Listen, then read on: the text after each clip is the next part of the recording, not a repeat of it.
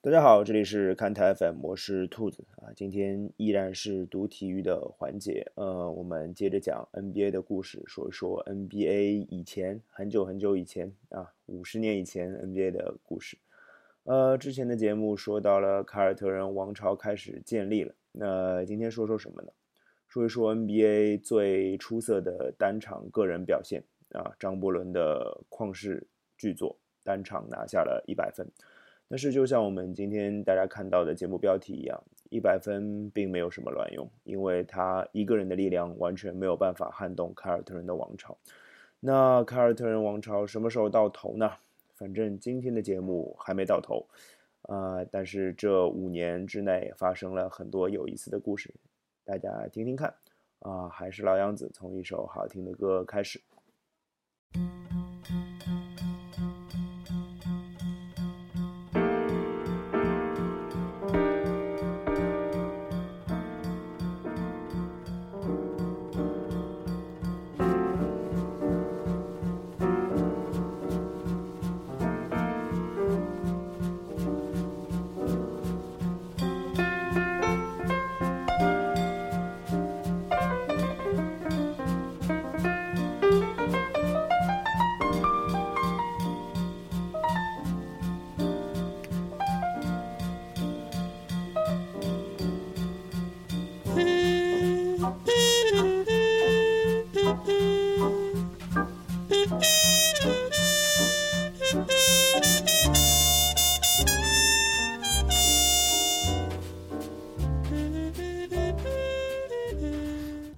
大家耳边听到的这个曲子呢，今天放的不是歌，而是一个曲子，它没有歌词。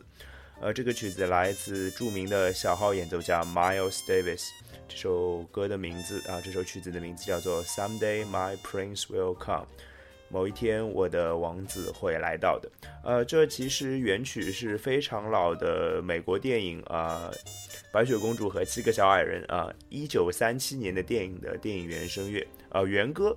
原来那个曲子只有一分五十三秒，但 Miles Davis 这位出色的小号演奏家，他和他的乐团在一九六一年把这首歌变成了一个九分钟的演奏曲。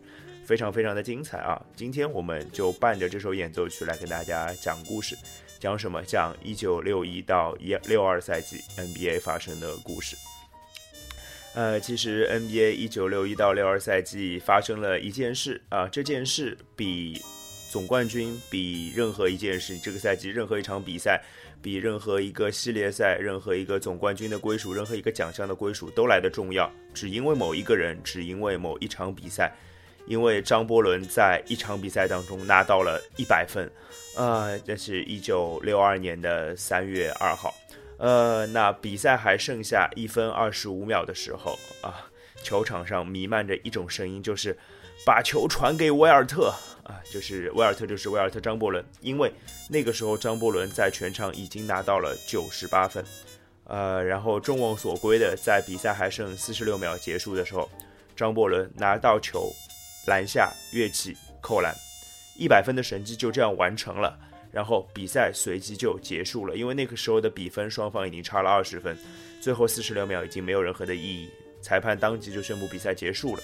张伯伦是用这样一种方式让这场比赛结束的，因为他拿到了一百分。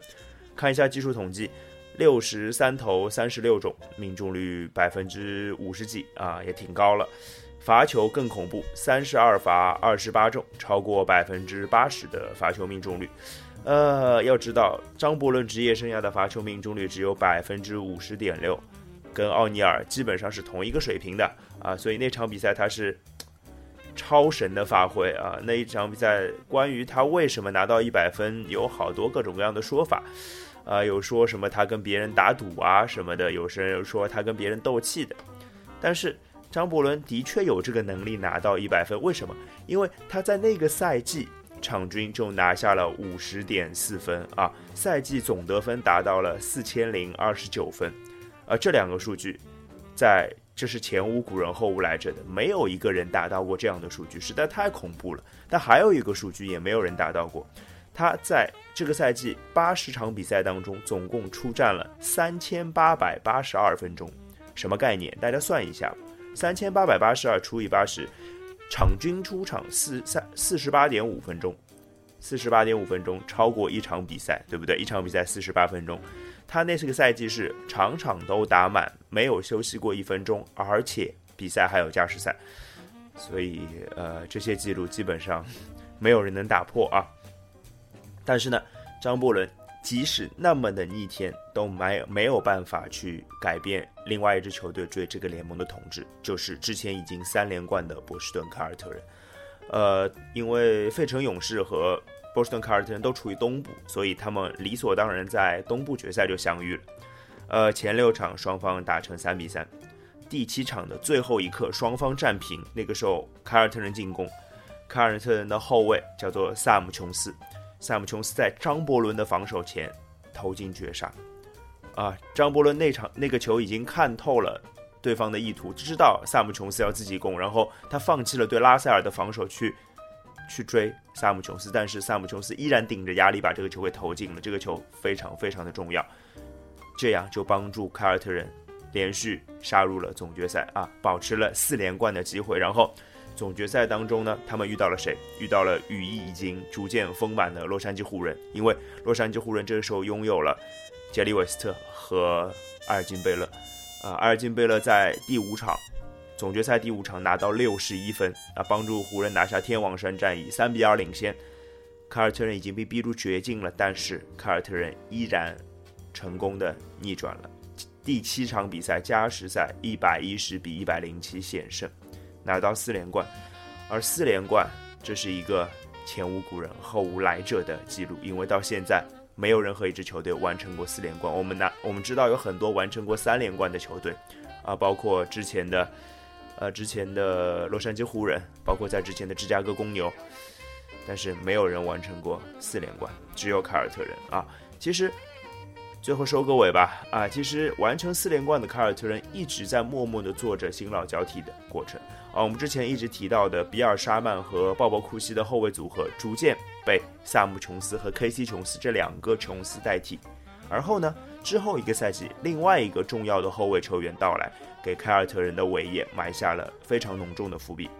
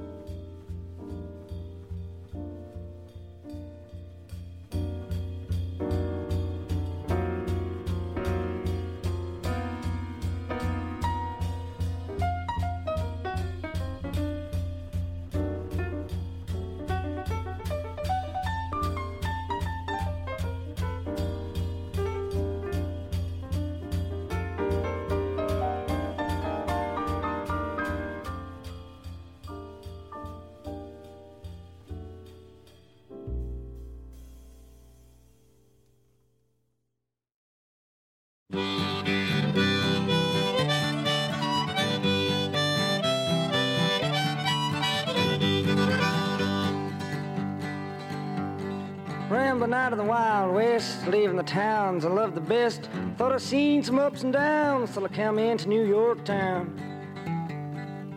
People going down to the ground, buildings going up to the sky.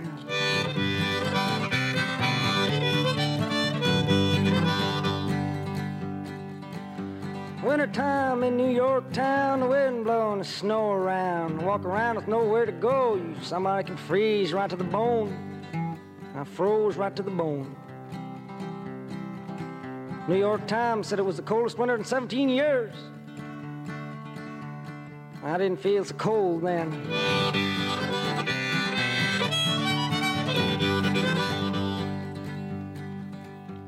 现在大家听到的这个耳边的歌曲呢，这个招牌的口琴，大家应该想到是谁了？呃，这是 Bob Dylan 呃，这是一九六二年他发行的第一张同名专辑《Bob Dylan》当中的他的这首歌，叫做《Talking New York》。呃，这是他第一张专辑啊，这是 Bob Dylan 的第一张专辑，在一九六二年发行啊。那到现在，他依然时不时会出一张专辑来骚扰骚扰我们的耳朵。当然，我们是巴不得一直被他骚扰的，因为他就是一个 living legend 啊，活着的一个传奇。那今天就讲讲一九六二到六三赛季 NBA 发生了些什么。呃，其实这个赛季呢，如果要用个关键词来说的话，其实可以用告别这两个字来形容啊。呃，有些球队告别了历史，有些人告别了历史，离开了 NBA 啊。那一个一个说，呃，先说球队好了呃，就是之前我们一直在提到的一个人物，叫做张伯伦。张伯伦所效成的效力的费城勇士队离开了这个 NBA 这个历史啊，倒不是说勇士队这个球队消失了，大家知道，勇士队现在依然存在于 NBA 当中，就是金州勇士啊。那费城勇士消失了，是因为他搬搬离了费城，而且是从东部搬到了西部，可能是被啊明尼阿波利斯湖湖人啊搬到洛杉矶之后所影响，因为他们发现哦西部海岸西海岸是一个很大的市场，所以费城勇士把球队搬到了旧金山，改名叫做旧金山勇士啊。之后啊过了一段时间就改名了金州勇士，那这个我们之后再说。呃，也许是呃，橘生淮南为橘，生北为枳啊，就是水土不服的影响。张伯伦和费城勇士啊，或者新赛季的旧金山勇士，他们受到了一定的搬迁的影响啊。张伯伦这个赛季仅仅场均拿到了四十四点八分啊，我说的都有点心虚，因为四十四点八分这个放在 NBA 历史的单场得分也是非常非常高的一个数据了。但是相比他上个赛季的五十点四分，下降了五点六分之多啊。那球队的战绩也遭受到了很大的影响啊！常规赛只有三十一胜四十九负啊，没有打进季后赛。那球队的表现不佳也影响到了张伯伦的个人荣誉啊，他只是拿到了得分王跟篮板王，又一次跟常规赛 MVP 无缘。当然是因为球队的战绩实在太差了。那比尔拉塞尔再一次拿到了常规赛 MVP，连续三年啊拿到了常规赛 MVP 的帽子戏法。那我们回到凯尔特人啊，讲到拉塞尔，我们回到凯尔特人啊，凯尔特人这里也有一个人物的离别关系，就是鲍勃库西。呃，一九六二到六三赛季啊，鲍勃库西已经三十四岁了。呃，那当年的 NBA 三十四岁已经是非常非常大的年纪了，那时候对抗很激烈，球员也不太会保护自己，啊，也没有什么轮换休息的时间，所以鲍勃库西三十四岁是 NBA 几乎年龄最大的球员了。呃，那当然他已经不是球队的主力了啊。K.C. Jones 接过了他的首发位置，而且表表现得非常出色。但是呢，鲍勃库西他的效率依然非常高，呃，场均二十六分钟拿到十三点二分、六点八次助攻，依然是一个顶级控卫的一个数据啊。那其实，嗯，波士顿凯尔特人已经悄悄的在完成一个新老的转型了，也就意味着库西啊可能就要离开球队了。但是凯尔特人的战斗力依然非常非常的强大。啊，这次他们的东部对东部决赛的对手从费城勇士变成了辛辛那提皇家，因为费城勇士搬走了嘛，到西部去了啊。呃，那辛辛那提皇家，呃，当然我们上一期节目有提到的奥斯卡罗伯逊是 NBA 最厉害的全能选手之一，啊，场均拿过三双嘛，对不对？除了他之外，他的周围还有四个能场均拿到十分以上的球员，所以这个阵容是非常均衡的。其实跟波士顿凯尔特人有点像。但是凯尔特人更胜一筹，东部决赛四比三险胜。呃，总决赛老对手湖人又见面了啊！这当然，那一段时间的湖人和凯尔特人的对话几乎每一年都会出现啊，因为这两支球队就是东西部最强的球队。呃，湖人当然有足够给凯尔特人造麻烦的能力，埃尔金贝勒和杰里韦斯特都还在啊。那这里就讲必须提到鲍勃库西非常传奇的一次告别经历啊。第六场啊，总决赛第六场第四节，那那个时候凯尔特人领先啊，鲍勃库西脚踝扭伤啊，被队友搀扶着离开球场。那当时觉得可能他只需要在替补席上接受欢呼，拿到总冠军就可以了。但是湖人趁着呃，凯尔特人主力控卫下场休息的情况，把比分分差追到了只剩一分。然后，鲍勃库西再一次带伤回到了球场上。啊，可能我没有看过视频画面，也许是一瘸一拐，也许是步履蹒跚，所以他没有再次得分，但是他却大大的鼓舞了整个球队的士气。一百一十二比一百零九，凯尔特人再一次拿下了比赛啊！最后最后的画面是鲍勃库西拿着球，直接把球扔到了观众席上，这样的画面彻底点燃了情绪啊！凯尔特人拿到了五连冠。那比赛结束之后呢？呃，鲍勃库西就举行了一个简短的一个告别仪式啊。原本他的演讲是七分钟。但是因为情绪实在难以控制，鲍勃库西唠唠叨叨的讲了二十分钟，然后让整个球馆被眼泪所淹没。那我们看一下鲍勃库西留给我们的一些数字吧：一万六千九百五十五分，场均十八点五分；六千九百四十五次助攻，场均七点六次助攻；百分之八十点三的罚球命中率，包括九百一十七场胜利。这是鲍勃库西留给凯尔特人的数据，也是留给整个 NBA 的数据。我想，这会永远、永远的载入凯尔特人的光荣史册吧。呃，所以，呃，鲍勃库西的时代结束了，但是凯尔特人的时代并没有结束。那么，他们到底要连贯到什么时候呢？我们之后的节目告诉你。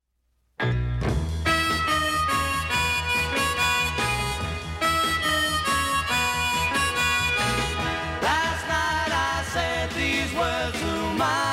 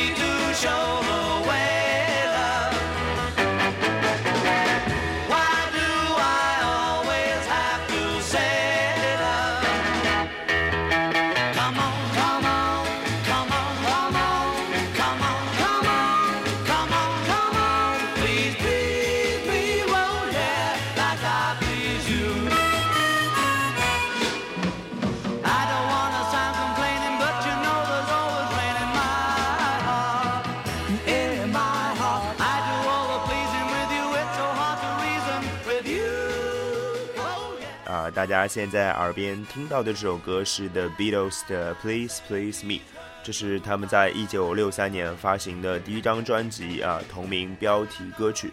呃，虽然今天我们讲的还是 NBA 的故事，但是那，照理说应该是放美国音乐的，但是啊，Beatles 是个英国乐团嘛。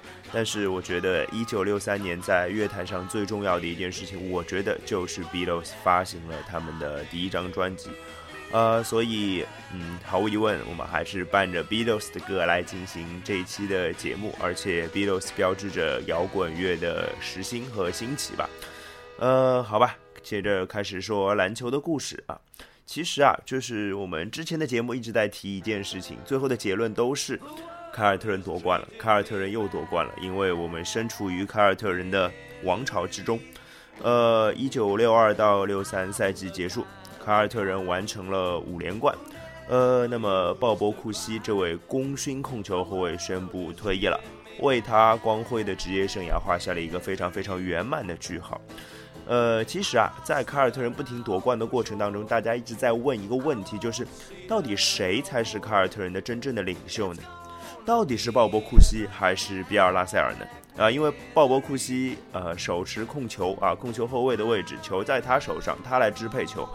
比尔拉塞尔是篮下的毫无疑问的盟主，那么到底是谁呢？呃，其实啊，我们先说说库西好了。呃，库西在刚刚进入 NBA 的时候呢，其实并不那么引人注目啊，他甚至是大家竞相丢弃的对象。那一九五零年，呃，凯尔特人很不情愿地接受了库西，为什么？呃，因为库西实在是身体素质并不出色，他只有一米八五的身高，而且他打球有点过于随心所欲了，特别喜欢做各种各样的花式动作。啊，那个时候 NBA 球员或者说 NBA 球队的老板是非常实际的，我要赢球，我不要你打得那么好看。但是事实证明，库西把这两件事情做得非常的融合得非常的好，他既帮助球队拿到了冠军，他又赢得了球迷的心。啊，那但是啊，他其实一直都没有改变一件事情，就是当时 NBA 的理论是，控卫是没有办法带领球队拿到总冠军的。因为呃，在鲍勃库西独自带队成为凯尔特人唯一核心的那五年当中，一九五零年到一九五五年那五年当中，凯尔特人没有进入过总决赛啊，总决赛都没有进过，更不用说呃拿到总冠军了，对不对？凯尔特人的真正崛起是一九五六年，比尔拉塞尔加入了球队，呃之后凯尔特人开始了他们的辉煌，而且。在鲍勃库西一九六二到六三赛季退役之后，凯尔特人的辉煌并没有结束。比尔拉塞尔还在球队，呃，K.C. 琼斯和萨姆琼斯很好的担起了球队首发两个后卫的职责，呃，他们一攻一守其实搭配的非常非常的出色啊。而且，呃，上一个赛季加盟的哈弗里切克啊，约翰哈弗里切克以第六人的姿态拿到了球队第一得分手的位置啊，这其实也是挺不容易的。呃，那个时候，呃，那一年，呃，其实凯尔特人在东部最大的竞争对手是辛辛那提皇家，那他的当家球星就是大欧奥斯卡罗伯逊啊。大欧呢，那个赛季场均拿到三十一点四分，九点九个篮板，十一次助攻，差那么一点点就再一次拿到赛季三双了啊。那那么全面的表现，当然，呃，然后球队的战绩也不错，所以他拿到了常规赛 MVP 的奖项，但是。在东部决赛当中啊，就是内线的力量又体现出来了啊，内线并没有那么强大的辛辛那提皇家被凯尔特人四比一比较轻松的就击败了。那在西部方面啊，就是有三强争霸的感觉啊，老牌劲旅圣路易斯老鹰，呃，张伯伦加盟的旧金山勇士，还有日日益崛起的洛杉矶湖人。结果呢是勇士在张伯伦的带领下四比三击败了老鹰。西部决赛赢得了西部决赛，杀入总决赛了。这是张伯伦跟拉塞尔第一次在总决赛见面啊！但是卡尔特人他的实力实在是太均衡了，而且红衣主教阿尔巴赫的战术就是他适当的会把一些出色的球员放在替补席上，这已经是非常非常靠近现在的战术。现在有也会有同也会有教练会专门有第六人这个打法，对。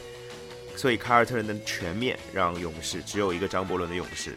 嗯，并没有办法招架，四比二，凯尔特人达成了六连冠。呃，那大家就一定在想了啊，凯尔特人六连冠了，那他会不会有七连冠？会不会有八连冠？会不会有九连冠、十连冠？他们到底要拿冠军拿到什么时候呢？大家都在思考着同一个问题。呃，之后之后一个赛季，之后两个赛季会是什么样呢？这是一九六三年 Beatles 的另外一首冠军单曲，叫做《She Loves You》。to do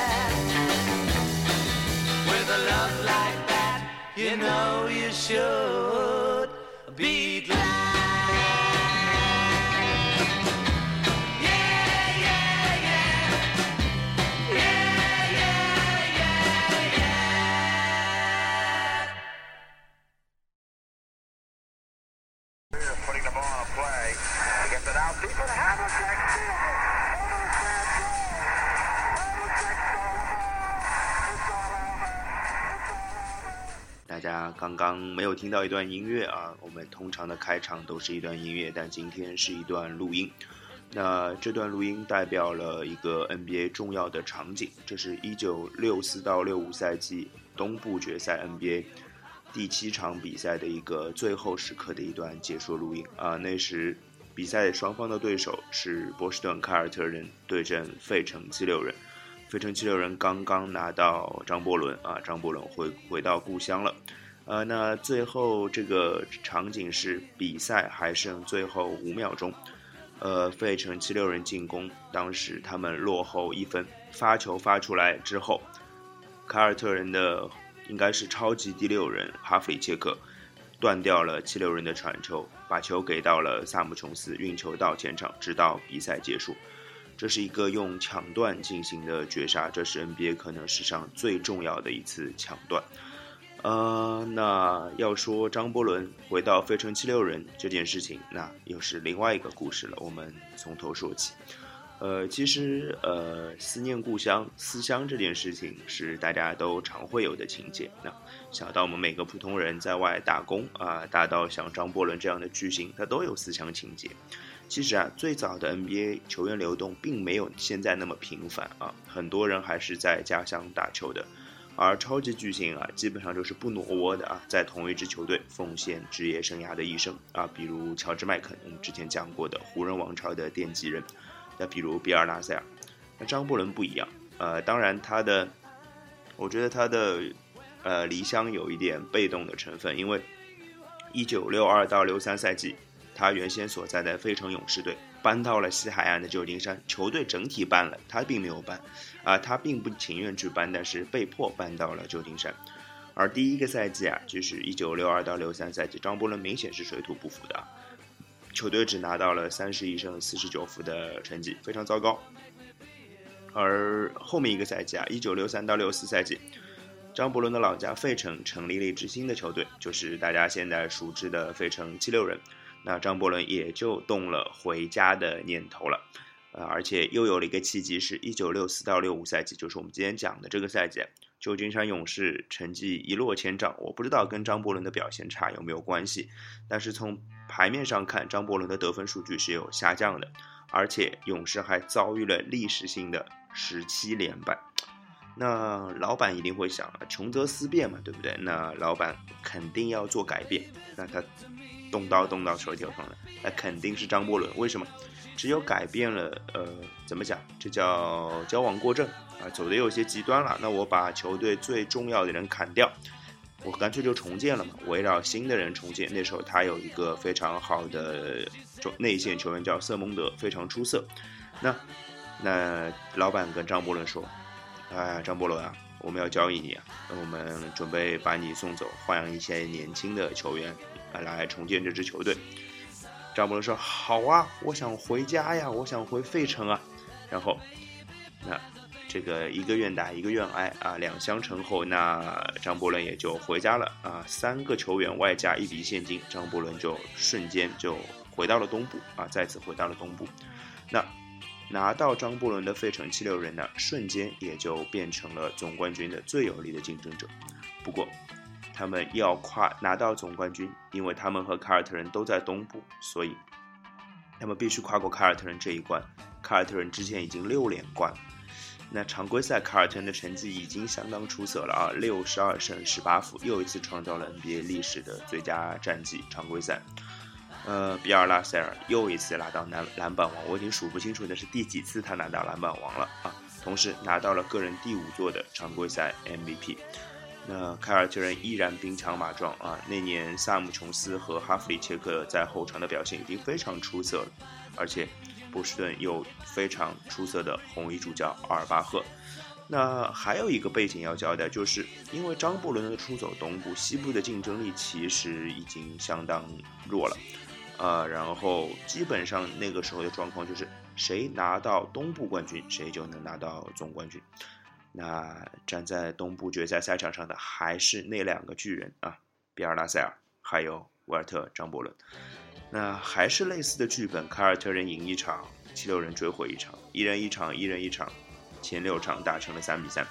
第七场凯尔特人一直在领先，费城一直在追赶，跟之前的节奏一模一样，直到最后时刻，凯尔特人领先一分。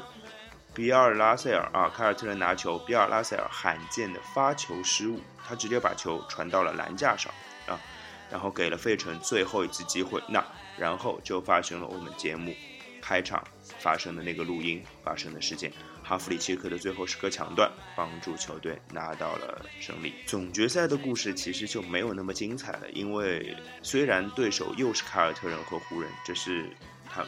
两队在总决赛里面的第四次交锋了啊！前三次凯尔特人全胜，但因为湖人的主将埃尔金贝勒受伤了啊，他们湖人那个时候的双子星是埃尔金贝勒和杰里韦斯特，那杰里韦斯特只剩一个人孤军奋战，虽然他场均拿到三十三点八分，但是双拳难双拳难敌四手的故事大家还是听过的，对不对？凯尔特人四比一拿下湖人，顺利的拿到了七连冠。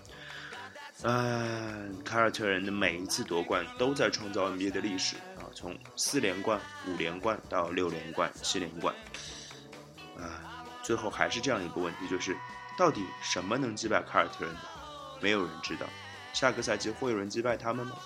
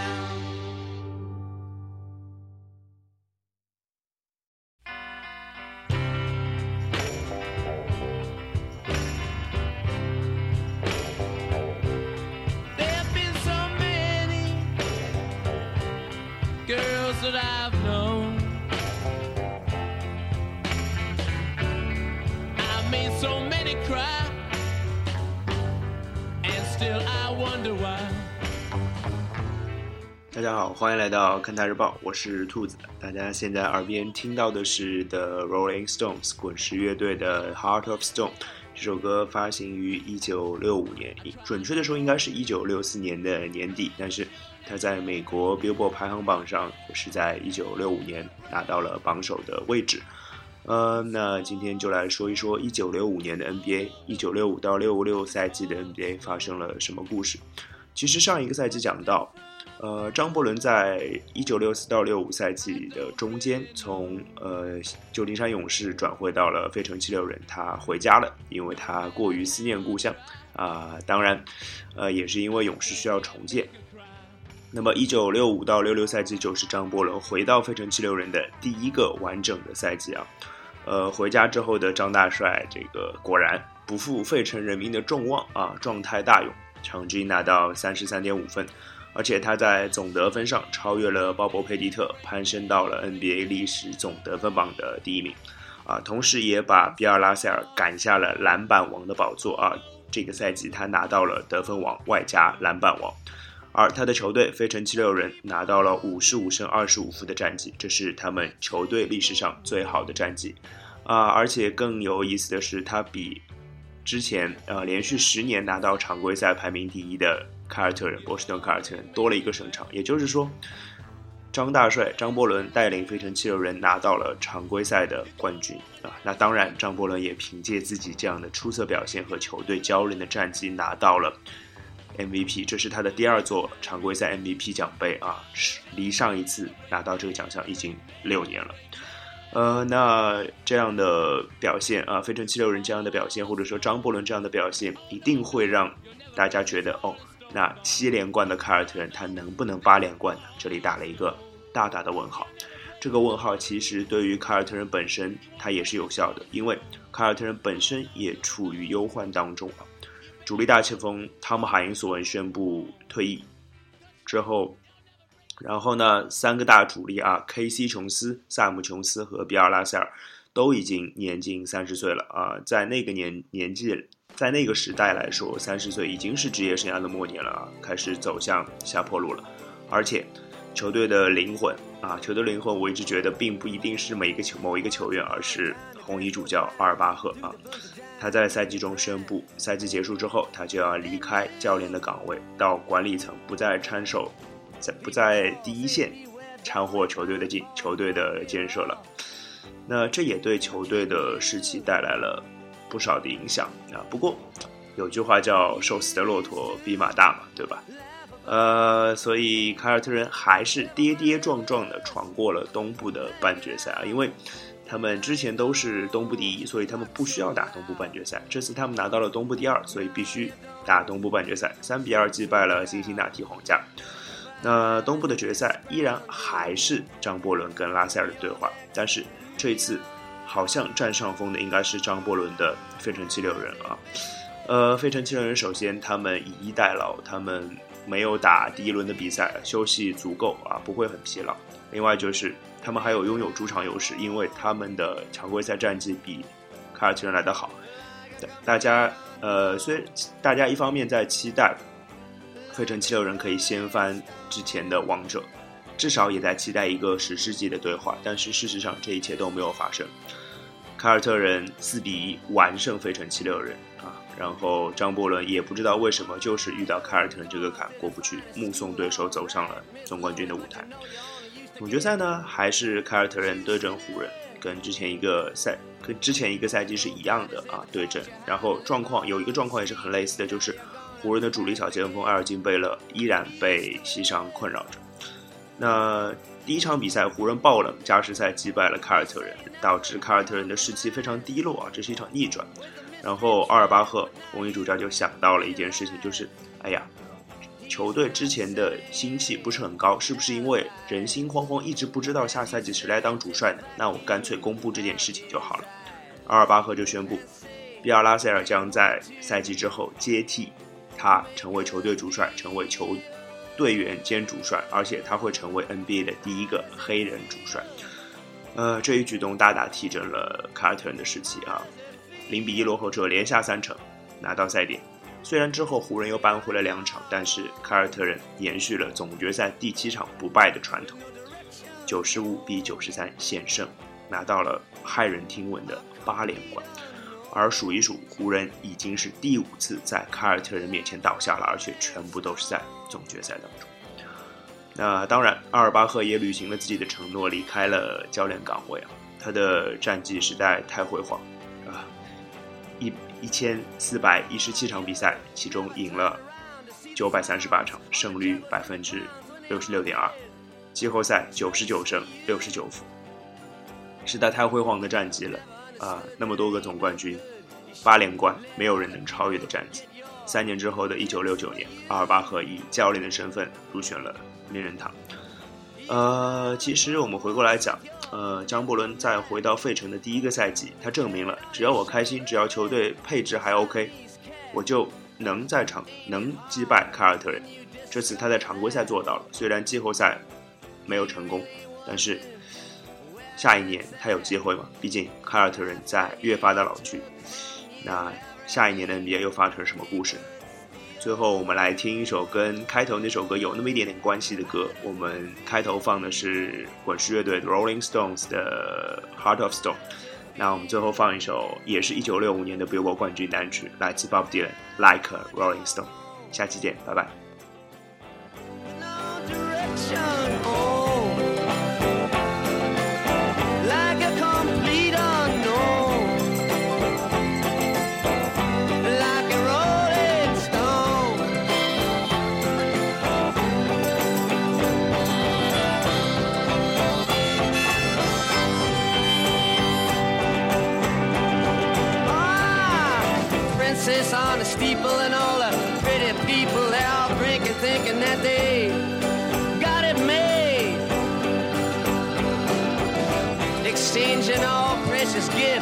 But you better take a diamond ring.